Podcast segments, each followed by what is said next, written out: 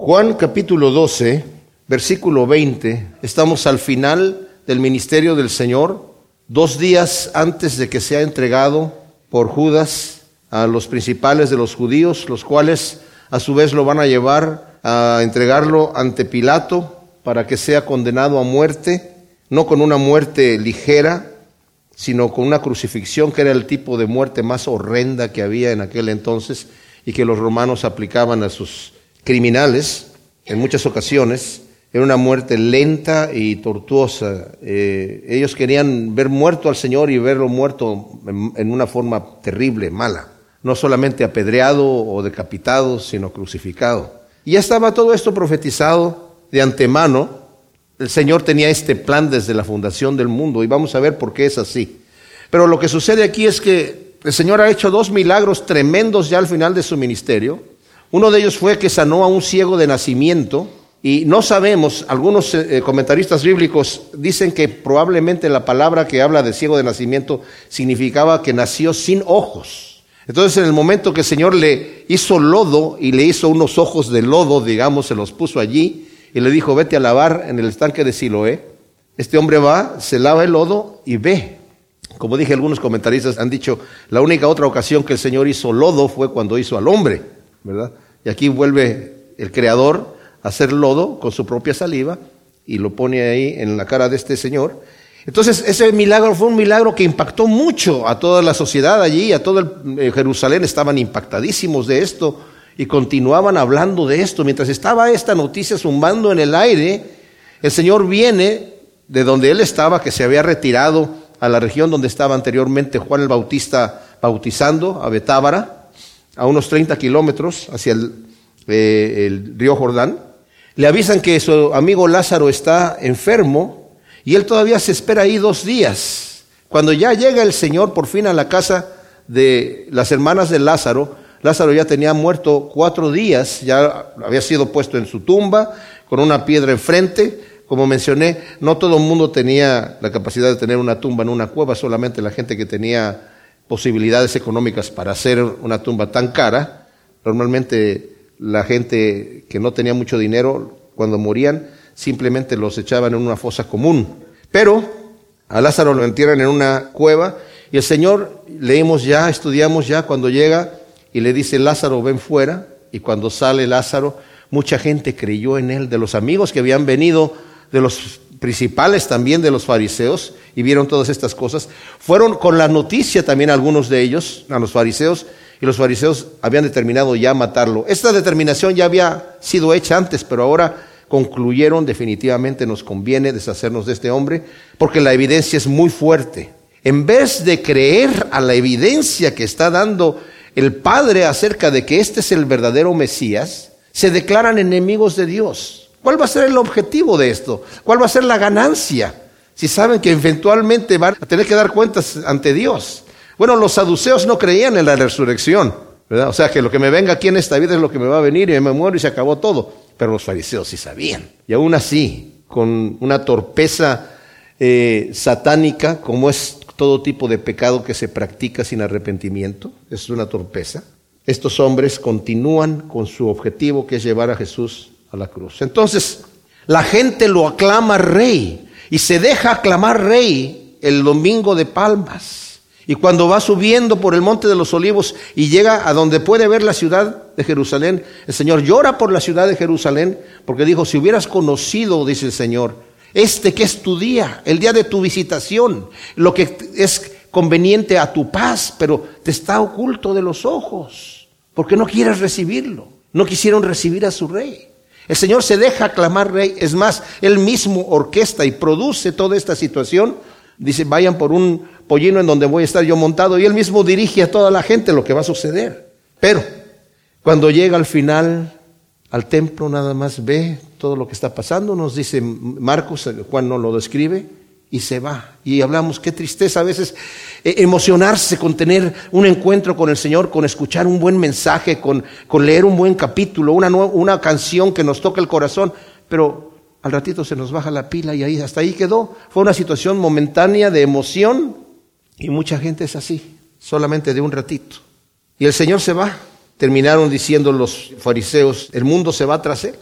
Pero todavía está allí, todavía está en la zona cuando entramos al capítulo 12, eh, versículo 20, donde dice, entre los que subían a adorar en la fiesta había algunos griegos. Se nos dijo que había muchísima gente que estaba llegando allí a adorar a la fiesta y Flavio Josefo dice que se juntaban alrededor de 3 millones de personas en una ciudad tan pequeña como eh, Jerusalén para este tipo de fiestas. Estos griegos, por la palabra que se utiliza aquí, se refiere a gentiles, o sea, gentiles son todos aquellos que no son judíos. Obviamente prosélitos, judíos de religión, porque estaban yendo allí a adorar, pero no de raza. Y estos pues se acercaron a Felipe, al de Bethsaida, de Galilea, y le rogaban diciendo, Señor, deseamos ver a Jesús. Felipe va y lo dice a Andrés, y Andrés y Felipe van y lo dicen al Señor. Eh, Felipe y Andrés ambos tienen nombres griegos. Algunos comentaristas dicen tal vez los conocían, tal vez los conocían de, Galilea, no sabemos, eso no lo dice aquí la escritura, el caso es que obviamente no podían directamente llegar a donde estaba el Señor, el Señor estaba siendo rodeado por, por mucha gente, no sabemos si por curiosidad querían ver al Señor o realmente tenían preguntas en sus corazones que no las llegan a hacer, como en el caso de Nicodemo. Nicodemo tenía una pregunta cuando llegó a ver a, Jesucristo en el capítulo 3 aquí del mismo Evangelio de Juan. Y no alcanza a hacer su pregunta, el Señor le da la respuesta ya. Le dice, para entrar al reino de Dios, que esa es tu pregunta, ¿qué debo hacer para entrar al reino de Dios? Para entrar al reino de Dios tienes que nacer de nuevo. Y si no naces de nuevo no puedes entrar en el reino de Dios. Y aquí estos hombres no alcanzan a hacer su pregunta cuando están delante del Señor, pero obviamente que el Señor no los ignora, no los echa fuera, sino empieza a contestar algo que si no estaba en la pregunta de estos señores, de alguna manera tal vez, ¿quién realmente es este Mesías? ¿Quién es Él? Algo que sus discípulos tampoco entendían muy bien. Ni el mismo Juan el Bautista lo entendía, en el sentido de que él creía, como sus discípulos pensaban, que el Mesías venía a plantar su reino aquí, como va, la gente va a decir más adelante. Pero no saben que también hay un Mesías que viene sufriendo primero. Y no podían de alguna manera poner las dos tipos de profecías juntas. El mismo libro de Isaías nos habla de un, de un Mesías que viene, su nombre será admirable consejero de Dios fuerte, Padre eterno, príncipe de paz. Y su reinado y lo eh, dilatado de su reinado no tendrán fin. Pero a la vez el mismo Isaías dice, que será despreciado y desechado de los hombres, varón de dolores experimentado en quebrantos. El versículo 10 del capítulo 53 de Isaías dice, le plació al Padre azotar a su Hijo y en su muerte ha ganado muchos, ¿verdad? Y ese estaban todo ese tipo de profecías que no lo podían entender. Bueno, entonces se lo dicen al Señor y el Señor responde diciendo, parece que va a hablar de otra cosa solamente, ¿verdad? Pero dice, ha llegado la hora para que el Hijo del Hombre sea glorificado. En verdad, en verdad os digo, a menos que el grano de trigo caiga en la tierra y muera, queda él solo. Pero si muere, lleva fruto, lleva mucho fruto. El que ama su vida la pierde, y el que aborrece su vida en este mundo la guardará para vida eterna. Si alguno me sirve, sígame, y donde yo estoy, ahí también estará mi servidor. Si alguno me sirve, el Padre lo honrará. Ahora, lo que está diciendo aquí el Señor, como dije yo, están estos griegos enfrente, y el Señor sigue hablando a la gente y obviamente los griegos están escuchando. No es algo que se los dice exclusivamente a ellos, porque el Señor continúa su enseñanza. Y está hablando acerca de una situación específica. Dice, ha llegado la hora. ¿Ustedes recuerdan cuando el Señor estaba en Caná de Galilea y su mamá le dice que les faltaba vino en la boda? Y el Señor dice, ¿qué tengo yo que ver con esto, mujer?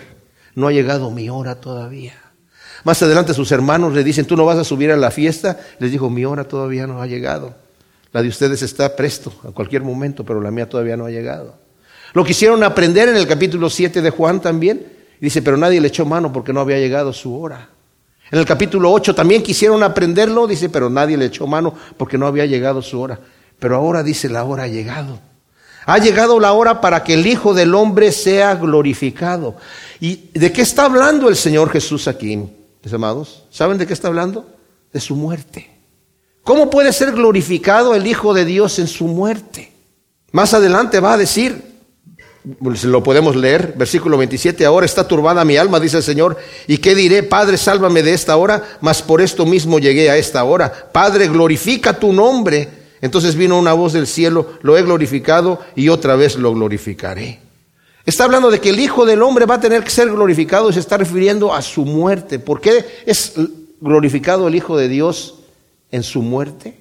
Miren lo que dice Hebreos capítulo 2.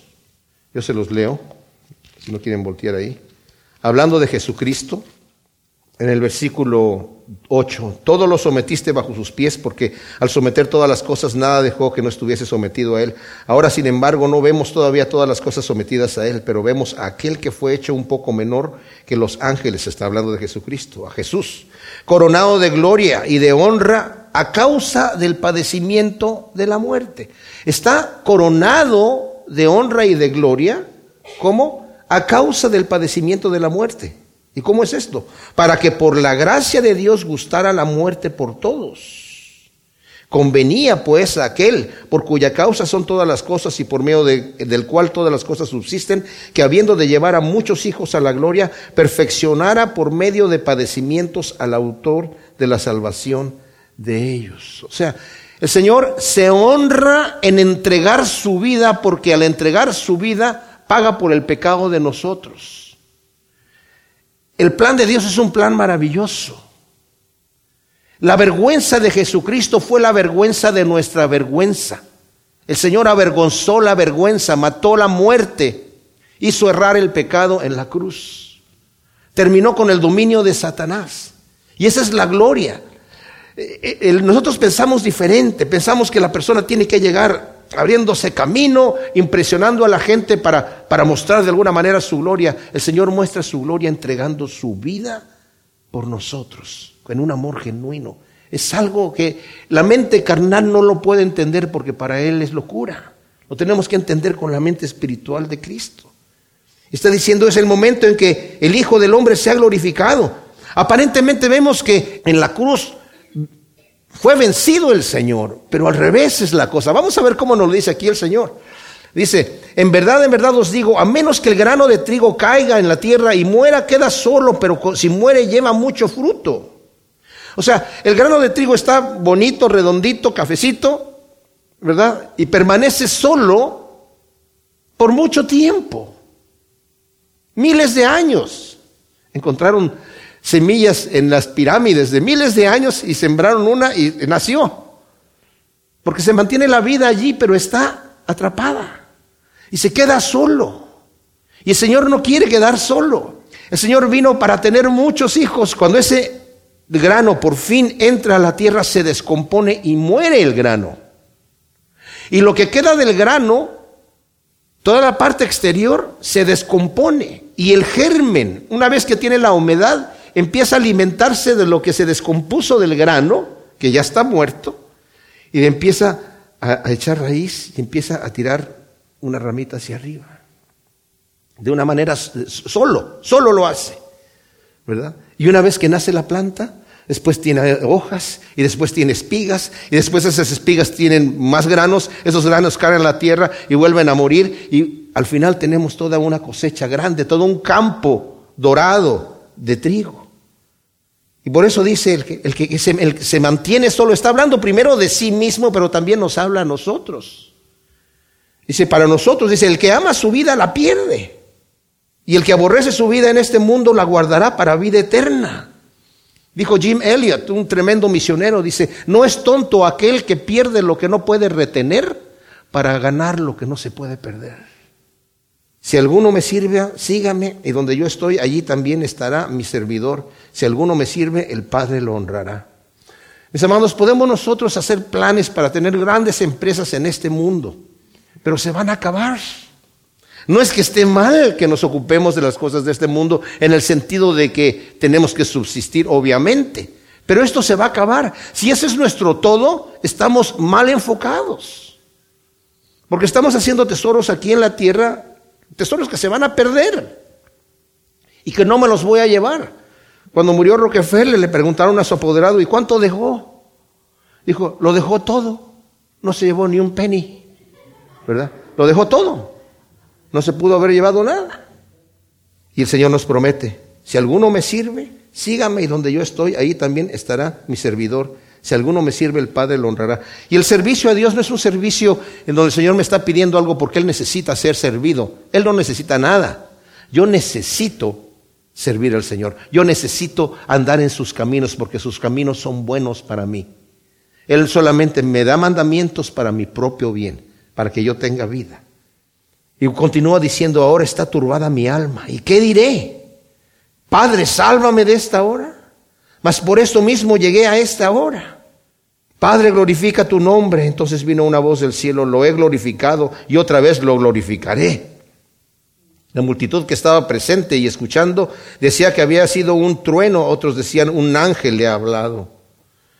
Ahora, algunos han eh, dicho, porque en el griego nos da para traducirlo de dos maneras, este versículo 27 donde dice, ahora está turbada mi alma, ¿y qué diré? Padre, sálvame de esta hora, que está con interrogación. Algunos lo dicen como si el Señor empezase a orar ahora, Padre, sálvame por favor de esta hora. Mas para esto mismo llegué a esta hora y le llaman el mini Getsemaní. Eh, ustedes saben, más adelante el Señor va a ir a orar en el huerto de Getsemaní. Juan no narra ese acontecimiento, seguramente porque como ya estaba en los otros evangelios, dijo tal vez no hay necesidad de que yo vuelva a hacer otra narración, ¿verdad? Interesante, porque él estaba allí, él estaba allí en Getsemaní. Eh, los otros eh, evangelios, los autores no estaban presentes allí. Pero el detalle es que le llaman el pequeño Getsemaní aquí, porque cuando dice el Señor, ahora está turbada mi alma, se compara cuando el Señor también dijo, estoy angustiado hasta la muerte en Getsemaní, le dijo a sus discípulos. ¿Y qué diré, Padre, sálvame de esta hora? También dijo, Señor, si es posible, pasa de mí esta copa. Mas por esto mismo llegué a este lugar. Y en Getsemaní el Señor dijo, mas no sea como yo quiero, sino como tú quieres, Señor. El Señor tiene su agenda eh, fija en su mente. En Isaías, tremendo como, como nos narra la, la, manera en la que el Señor fue a la cruz, completamente decidido, decidido. Dice que iba con el rostro como un pedernal. Dice, di mi espalda a los que me azotaban y di mi cara para que me arrancaran la barba. Y puse mi rostro como un pedernal porque dije, no sería avergonzado. Mi, mi padre me va a librar de ahí. Aunque el Señor iba, no como cualquier otro mártir, confiando en la gracia de Dios que lo está consolando, la, la compañía del Señor que está al lado del, del mártir cristiano que va a dar su vida por el Evangelio. Aquí va a ser abandonado del Padre porque va cargando nuestra vergüenza y nuestro pecado. Ese es el trabajo que él tenía. Ese es el oficio que él escogió tener. Y por eso dice que voy a, voy a pedir al Señor que me salve ahora. Para esto he venido yo. He venido a morir. He venido a pagar por el pecado del mundo. La multitud, como dije, pensó que era un trueno o que un ángel había hablado y Jesús tomó la palabra y dijo, esta voz no ha venido por causa mía, sino por causa de vosotros. Ahora es el juicio de este mundo. Ahora será echado fuera el príncipe de este mundo. Y yo cuando sea levantado en alto de sobre la tierra, a todos atraeré a mí mismo. Esto decía dando a entender de qué clase de muerte iba a morir. El Señor está diciendo, en este momento es el juicio. ¿Y cuál es el juicio del mundo? El juicio del mundo es que la paga del pecado es muerte. Dice, en este momento la muerte que corresponde a toda la humanidad porque nadie ha buscado a Dios. No hay uno bueno, ni siquiera uno. Si Cristo no viene a morir en la cruz, mis amados, nadie va al cielo. Absolutamente nadie. Ni Moisés, ni Abraham, ni Abel, ni Enoch, ni, ni los apóstoles, nadie va al cielo. Porque no hay justo ni a, ni a un uno, ni a un Job el cual el Señor dijo un varón perfecto y recto, temeroso de Dios y apartado del mal, ni a un Daniel, que no le encontramos ninguna falla en su vida ahí, eran pecadores. Y por el más mínimo pecado estamos destituidos de la gloria de Dios. El juicio ha venido entonces.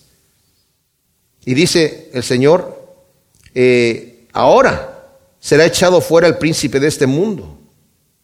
¿Y cómo va a ser eso? A través de la muerte de Cristo Jesús. Satanás no ha sido echado fuera todavía en el sentido de que todavía está en este mundo dándonos lata. Pero ya no tiene el poder que tenía sobre nosotros. Porque ahora de las garras de Satanás son arrebatados asesinos, Eh, son arrebatados eh, drogadictos, son arrebatados ladrones, son arrebatados gente, no importa de cuál calaña de pecador sea, han sido arrebatados tremendas personas de, de las garras de Satanás, porque ya está destruido. Solamente nos hace daño si nosotros lo dejamos.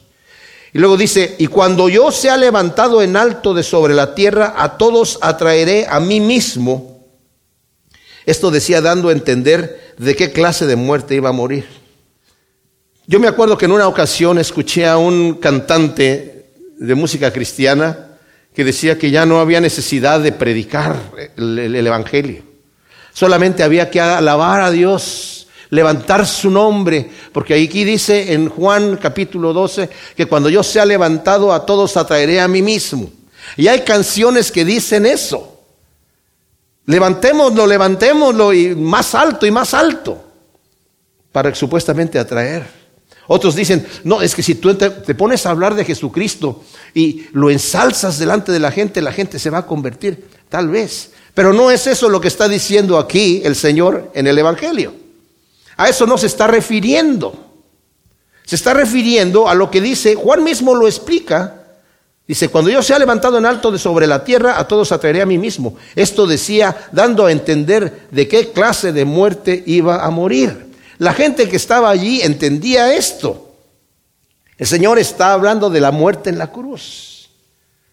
Ahora, también entendamos, así como le dijo a Nicodemo, como la serpiente fue levantada, es la misma palabra, en el desierto, es necesario que el Hijo del Hombre sea levantado para que todo aquel que en él cree no se pierda, mas tenga vida eterna. La serpiente en el desierto era un símbolo de Jesucristo en la cruz. Para que nosotros solamente por fe, creyendo en Él, seamos salvos, porque Él tomó el pago por nuestros pecados. Entonces se está refiriendo definitivamente a su muerte. Pero no todos los hombres son atraídos al Señor. O sea, Él está abriendo la puerta para todos los hombres, pero muchos le rechazan. Y los que le rechazan, esos no tienen manera de entrar en el reino de Dios. Así que no nos equivoquemos, como dice, por ejemplo, el calvinismo, que Jesucristo murió solamente por algunos, utilizando esta palabra que está en Juan cuando dice, mis ovejas me siguen, oyen mi voz y yo doy mi vida por mis ovejas. Entonces ahí dice que Él solamente dio su vida por sus ovejas y nadie más. Pero no han leído que en Primera de Juan, en donde dice Cristo Jesús, Él es la propiciación por nuestros pecados. Les está hablando a los cristianos, hijitos míos. Cristo Jesús es la propiciación por nuestros pecados y no solamente por los nuestros, sino también por los de todo el mundo. O sea, la muerte de Cristo Jesús en la cruz es para traer a todos los hombres. Todo el que viene a mí yo no le echo fuera, nada más que no todos van a Él, desafortunadamente. Entonces en Juan 12, 31 vamos a volver a leer, aún desde el 30, cuando el, Padre habla y dice, eh, he glorificado mi nombre y lo glorificaré otra vez, dice el Señor en el versículo 31, este, versículo 30, perdón, dice, esta voz no ha venido por causa mía, sino por causa de ustedes. Esta voz vino para que ustedes escucharan que yo soy. El Padre me está diciendo que yo soy el Mesías. Él ya lo ha declarado. Lo declaró una vez cuando estaba siendo bautizado el Padre habló desde los cielos y dijo, este es mi Hijo amado en el que yo me complazco. No sé si ustedes han escuchado, hay algunos escépticos que dicen, bueno, la Biblia no habla en realidad de lo que hizo Jesucristo por 30 años, no dice, hasta que aparece en 30 años habla de su ministerio.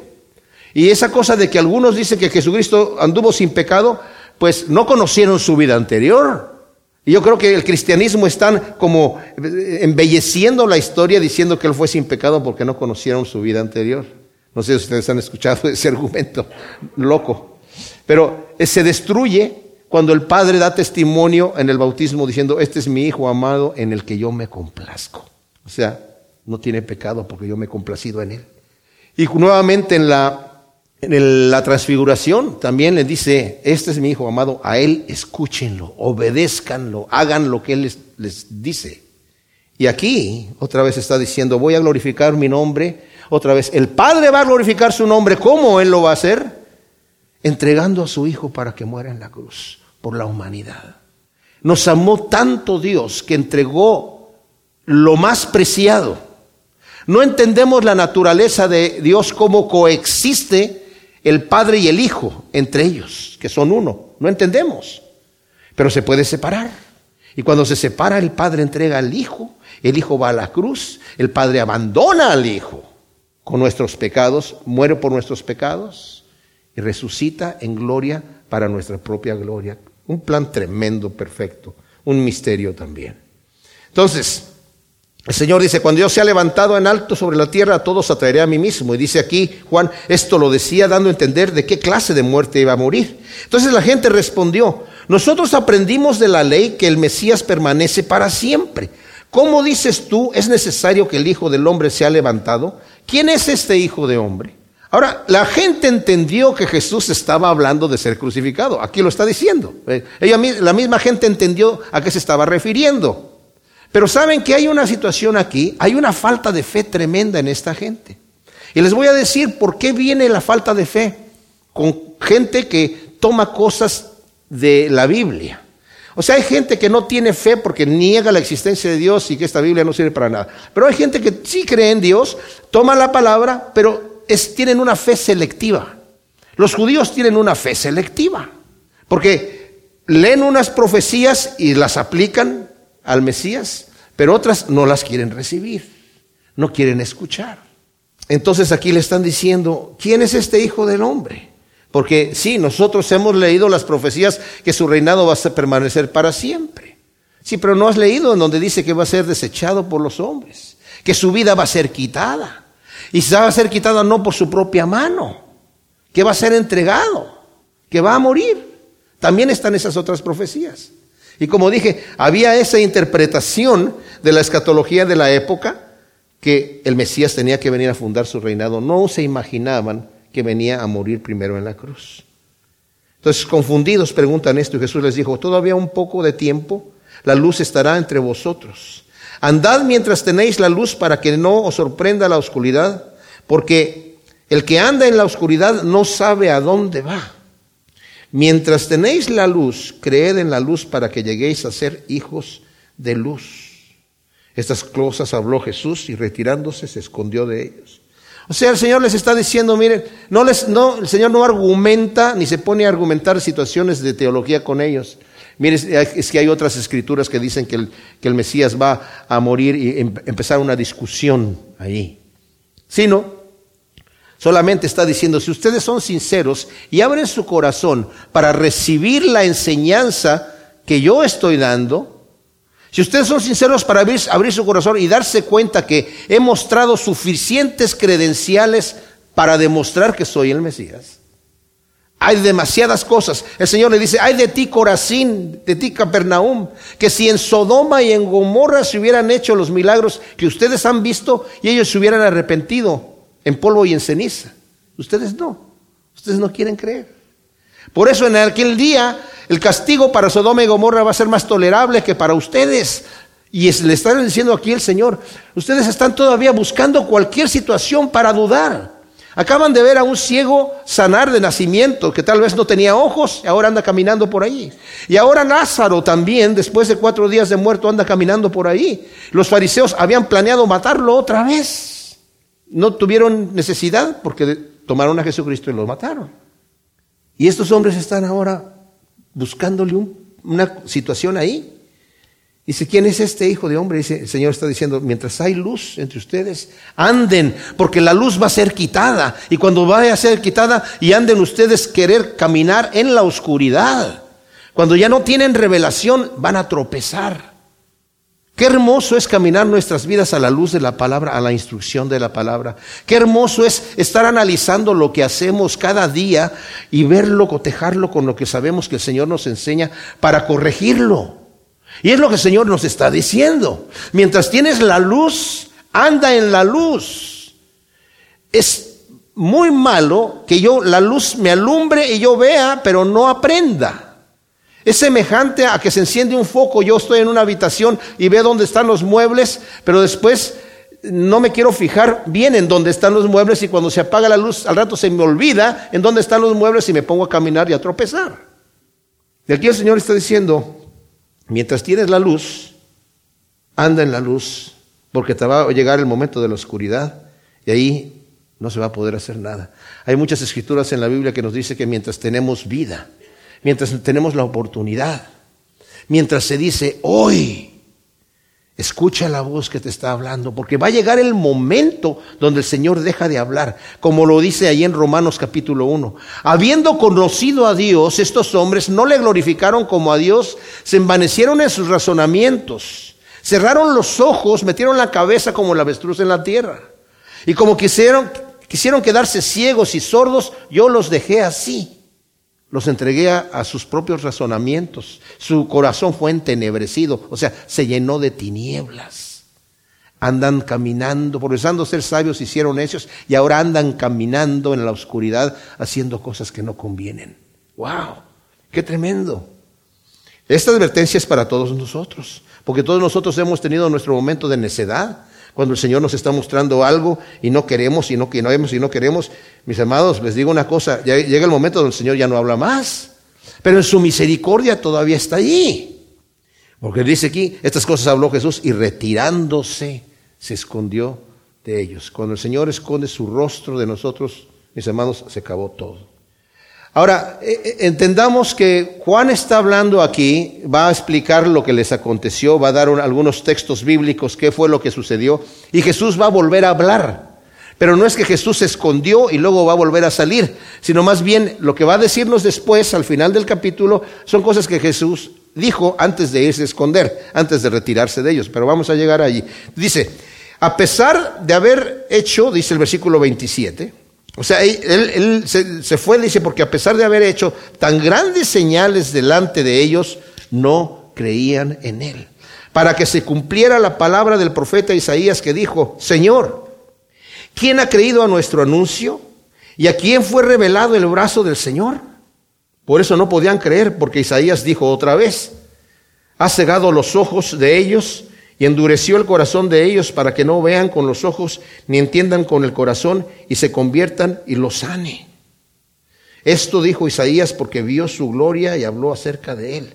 Sin embargo, aún de los principales muchos creyeron en él, pero por causa de los fariseos no lo confesaban para no ser expulsados de la sinagoga porque amaban la gloria de los hombres más que la gloria de Dios. Ahora, nos explica Juan para que se cumpliera lo que dijo Isaías en el capítulo 53, versículo 1 y 2, antes de hablarnos que el Señor es despreciado y desechado por los hombres, varón de dolores, experimentado en, en, quebrantos. Antes de decirnos eso, dice justamente lo que dice aquí, Señor, ¿quién ha creído a nuestro anuncio? ¿Y a quién fue revelado el brazo del Señor? Está hablando de una profecía tremenda que va a decir que la gente le entraba por un oído y le salía por el otro. Por eso no tenía nadie, absolutamente nadie en esta época, la idea de un Mesías que venía a sufrir. Y se les ha pasado eso. Por eso el Señor tuvo que contestar. Mi tiempo ha llegado. Es necesario que yo sea levantado. Pero ¿cómo? Si, si dice que el Mesías, su reinado es para siempre. Sí, eso también es verdad. Miren mis amados, hay promesas que a nosotros nos gustan y las queremos. Y queremos la promesa del Señor. ¿Verdad? Todo lo que pidieras en mi nombre, yo lo haré. Señor, tú dijiste eso. Pero no queremos esa que dice, sí, y el que quiera vivir piadosamente padecerá persecución. Esa no nos gusta, Señor. Esa la queremos dejar por un lado. Pero queremos reclamarte las promesas que son bonitas, las que, las que están agradables, las que nos sentimos bien, pero aquellas de que tenemos, vamos a tener persecución y si, si, del, si del árbol verde hicieron leña, ¿qué creen que van a hacer con ustedes que son secos? No, Señor, esa no me gustó tampoco. ¿verdad? Y que si padecemos con Él, también vamos a ser glorificados con Él. Ay, Señor, pues ya, ¿por qué? ¿Verdad? O sea, como que hay cosas así que... Pero el Señor está hablándonos aquí, pues, ¿Quién ha creído a nuestro anuncio y a quién fue revelado el brazo del Señor? Por eso no podían creer. Porque estaban esperando solamente, querían creer solamente las promesas bonitas, que el reinado del Mesías iba a durar para siempre. Pero Isaías también dijo en otra vez, y esto saben cuándo lo dice Isaías, en el capítulo 6 de Isaías, cuando el Señor se le revela a Isaías en el templo, se los voy a leer del versículo 10 eh, del capítulo 6 de Isaías, dice, bueno, le pregunta el Señor a Isaías, ¿a quién enviaré? ¿Y quién irá por nosotros? Y dijo Isaías, heme aquí, envíame a mí. Dijo, pues anda y di a este pueblo, oíd bien, pero no entendáis. Ved, por cierto, pero no comprendáis. Embota el corazón de este pueblo y que sus oídos se endurezcan y sus ojos se cieguen, no sea que viendo con sus ojos y oyendo con sus oídos y entendiendo con su corazón se convierta y sea sanado. Ahora, este no es que el Señor se está ocultando, sino simplemente la gente no quiere ver, ok, los dejamos ciegos. La gente no quiere oír, ok, que se queden sordos. No quieren entender que sea embotado su pensamiento entonces, si no quieren recibir. Qué tremendo. El Señor no contenderá con el hombre para siempre. Él ya lo dijo. Mi espíritu no contenderá con el hombre para siempre. Hay un peligro en escuchar la voz de Dios y endurecer el corazón. El Señor nos tiene paciencia y nos sigue hablando, nos sigue hablando, nos sigue diciendo, nos sigue mostrando. Cuando nosotros empezamos a endurecer nuestro corazón, al rato vamos a tener pretextos para pecar. Y cuando tenemos pretextos para pecar, hemos entrado en un terreno muy peligroso. Yo les digo, si alguien está luchando con un pecado, reconózcalo como pecado y tráigalo a la cruz de Cristo. Y si vuelve a reincidir, vuélvalo a traer a la, a la cruz de Cristo, pero no lo justifiquen. Porque cuando se justifica el pecado, se ha embotado la conciencia y ya no es sensible a la voz de Dios. La conciencia es el monitor por medio del cual el Señor me habla a mí. Y si yo le bajo el volumen, la endurezco, y ya el Señor no me puede hablar, porque he endurecido la conciencia. Esta gente, viendo los milagros que el Señor hizo, viendo las señales, endureció su corazón. Judas Iscariote, lo vamos a ver en el estudio que viene.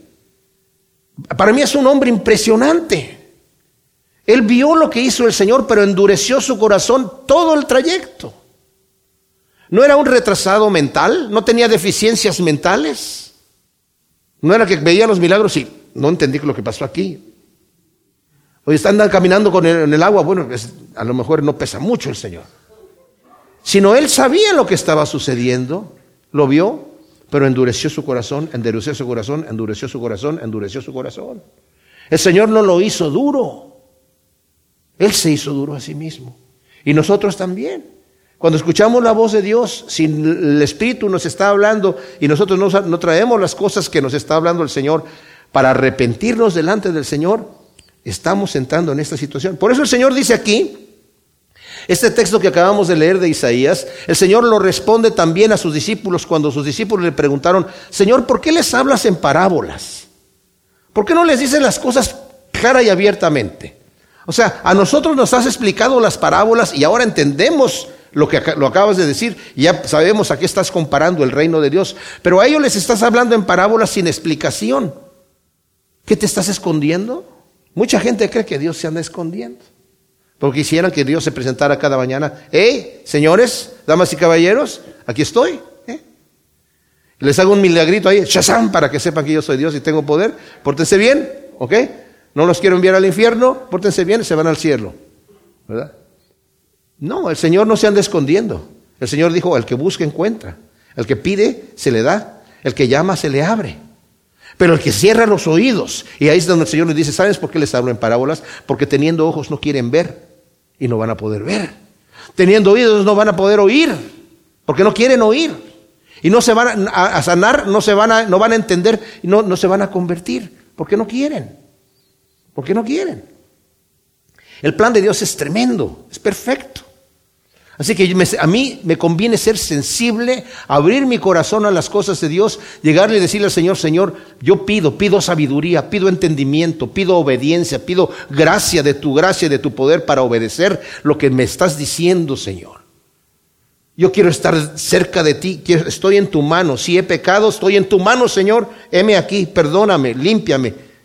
¿Verdad? Eh, eh, mis amados, necesitamos tener una relación con el Señor así para limpiarnos, para drenar todo ese pecado, drenar toda esa maldad, bebernos la escritura para que el Señor nos esté hablando, pasar en el tiempo que tenemos que pasar en oración para nutrirnos espiritualmente. Nos conviene. Es lo que Dios quiere. No quiere que estemos a ver, a orar, Señor, ahí, hincadito ahí.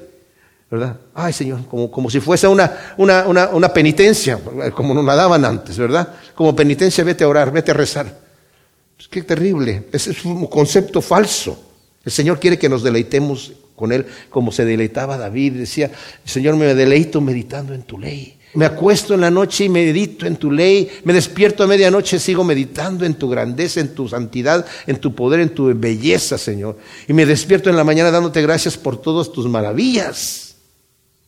Y aún por los problemas que tengo, porque dice, estar con sumo gozo cuando en diversas pruebas. ¿Cómo? Porque eso tiene un propósito en mi vida. Y si yo me fijo en el propósito, Señor, gracias que te estás fijando en mí para producir una virtud, para llevarme más cerca de ti. Bueno, entonces dice aquí, hace el comentario Juan, esto dijo Isaías porque vio su gloria y habló acerca de él. Entre paréntesis, ese es un excelente texto para los testigos de Jehová, ¿eh? Porque está hablando de que Isaías vio su gloria y habló acerca de él. ¿De quién? De Jesús. Pero ¿de quién está hablando Isaías en el capítulo 6? De Yahvé. Está hablando de Yahvé, de Dios. Entonces y dice, y lo vio. Isaías vio su gloria y habló acerca de él, de Jesús. Sin embargo, aún de los principales muchos creyeron en él, pero por causa de los fariseos no lo confesaban para no ser expulsados de la sinagoga porque amaban la gloria de los hombres más que la gloria de Dios. Ahora, yo no sé si estos son verdaderos cristianos o no. Lo que yo sí sé es que uno corre el peligro de ser una semilla sembrada entre espinos. Que con la gloria del mundo, ¿verdad? Y las atracciones y toda la fama, se ahoga la planta y no produce fruto. Y la planta que no produce fruto es quemada y echada en el fuego aunque era planta, aunque escuchó la palabra y fue, se sembró en, la tierra, pero había espinos. Nosotros escogemos el terreno de nuestra mm, semilla en el cual sembramos la palabra de Dios. Y la persona que ama más la gloria de los hombres que la gloria de Dios tiene un grave problema.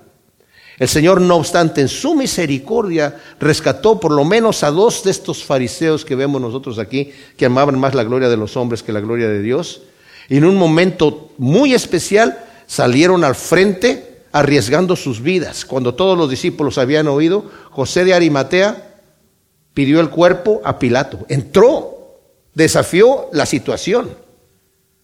Y no importándole que a él también lo prendieran, dijo, yo quiero el cuerpo de Jesús. Y Pilato dijo, sí, cómo no. Era uno de los del Sanedrín. Y el otro fue Nicodemo. Llevó 300 libras de, especies para el momento de estar enterrando al Señor, envolverlo en esas sábanas con esas especies, cuando los discípulos estaban ocultando. Así que el Señor rescató aún en su misericordia de estas personas. Jesús dijo a gran voz, y este Jesús dijo, más bien debía haberse traducido, Jesús había dicho, ya, porque ya se ocultó de ellos. Aquí no lo está diciendo cuando está ocultado de ellos, lo dijo cuando estaba delante de ellos.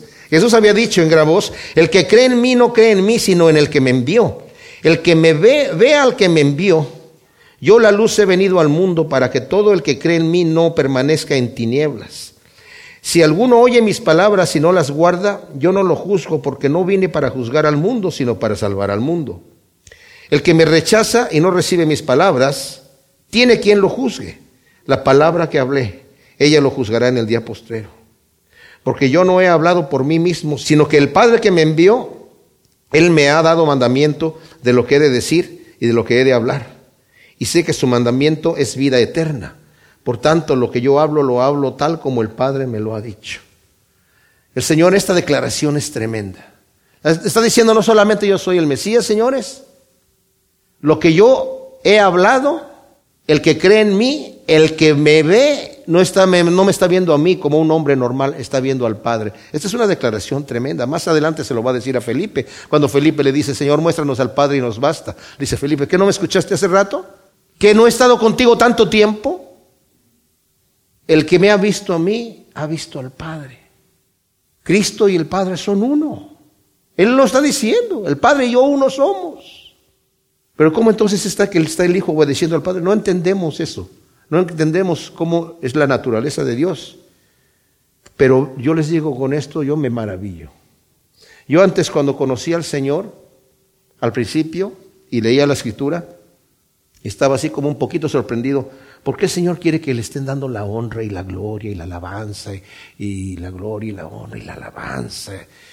Que le estemos echando porras al Señor todo el tiempo. ¿Será eso? Hasta que después, al observar el ejemplo de Jesucristo, el amor tan grande por medio del cual fue a la cruz, siendo cuando estaba siendo clavado en la cruz, en el mismo momento dice, Padre, perdónalos porque no saben lo que hacen. Y ver la impecable naturaleza de Dios plasmada en la vida de un hombre, que digo es digno de toda la alabanza y de toda la gloria. Digo, Señor, toda la alabanza, toda la gloria, toda la exaltación no hace juicio para describir lo hermoso, lo perfecto, lo maravilloso que tú eres, lo amoroso, lo bondadoso que eres tú. Por eso los ángeles que están en su presencia dicen, santo, santo, santo, santo. Están extasiados y maravillados de ver los juicios de Dios. Mis amados, cuando entremos en el reino de los cielos y veamos la gloria de Dios y veamos las obras de Dios y estemos cara a cara con Él y veamos, porque el Señor no terminó. ¿Quién sabe qué otras maravillas va a hacer en la eternidad? Vamos a estar juntamente con los ángeles, santo, santo, maravilloso, glorioso. Todo lo que haces es maravilloso, Señor. Pero aquí en la tierra, esta carne nos impide que veamos la gloria de Dios. Y por eso es que tenemos que hacerla morir, hacerla morir. Y tratar de ver en Jesucristo la maravillosa gloria de nuestro Padre Celestial. Gracias Señor por tu palabra. Plántale nuestro corazón en buena tierra, Señor. Y ayúdanos en nuestras debilidades, Señor. Tú sabes que somos polvo. Ayúdanos a ponerte a ti primero, a buscar primeramente el reino de Dios y su justicia, Señor, y confiar en que tú nos darás por añadidura todo aquello que falte. Gracias en el nombre de Cristo Jesús. Amén.